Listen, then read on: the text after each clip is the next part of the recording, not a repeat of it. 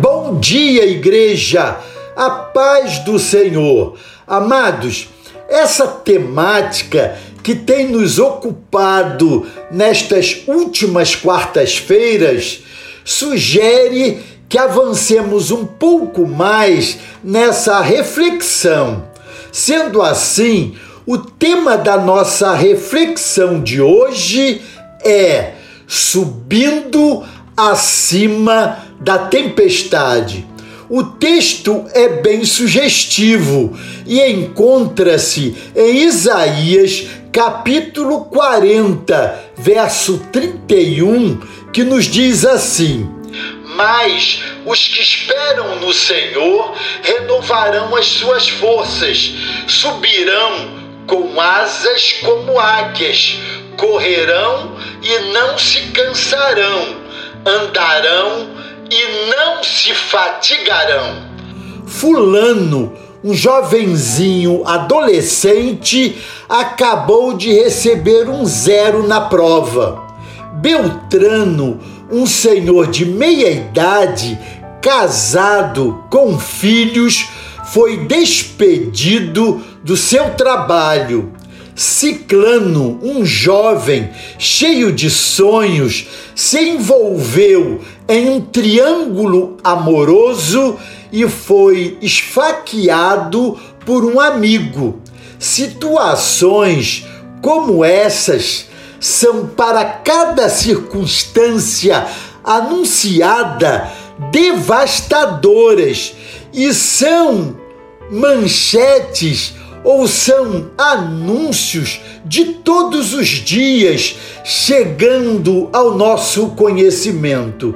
Imagina cada uma dessas situações. Para alguns, a dor pode se mostrar ainda mais profunda. Imaginemos um pré-adolescente cuja mãe e pai estão passando por um processo de divórcio. Imaginemos um jovem cujo melhor amigo foi morto no mês passado em um acidente de carro. Imaginemos um senhor que acabou de ser diagnosticado com uma forma rara de câncer.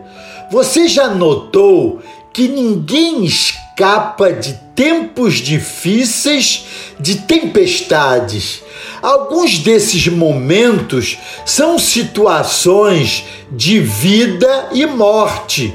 Outros são apenas frustrações ou contratempos, mas, sem exceção, todos eles causam dor agonizante eles nos fazem sentir como se o nosso mundo estivesse desmoronando.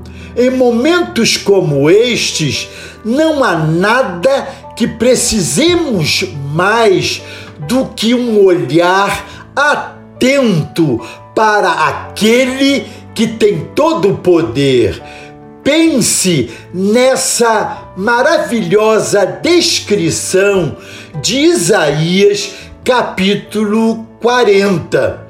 Em primeiro lugar, Deus é todo-poderoso. Ele criou todo o universo, desde o intrincado design da mais ínfima célula até a enorme grandiosidade do vasto céu. Nada é muito grande ou muito difícil para ele, nada é muito pequeno para sua atenção. Em segundo lugar, Deus é totalmente amoroso. Desde que Deus criou todas as estrelas, e chama cada bola ardente de gás pelo nome, como você acha que Deus se sente em relação a você, seu filho, criado à sua imagem? Jesus respondeu a essa pergunta Olhai para as aves do céu. Ele disse: Elas não semeiam, nem ceifam, nem ajuntam em celeiros, e vosso Pai Celestial as alimenta. Não valeis vós muito mais do que elas? Mateus 6, verso 26. Deus te ama mais do que você pode imaginar. Em terceiro lugar, Deus acrescenta força em nossas fragilidades. Você pode se sentir atolado e espancado por circunstâncias difíceis em sua vida, mas você pode também confiar no Senhor e não desistir. Ele vê suas necessidades e lhe dará forças para continuar, até mesmo para fugir, voar e sobrevoar as pressões da vida. Pense no que significa o fato de que Deus é, ao mesmo tempo, todo-poderoso e todo amoroso.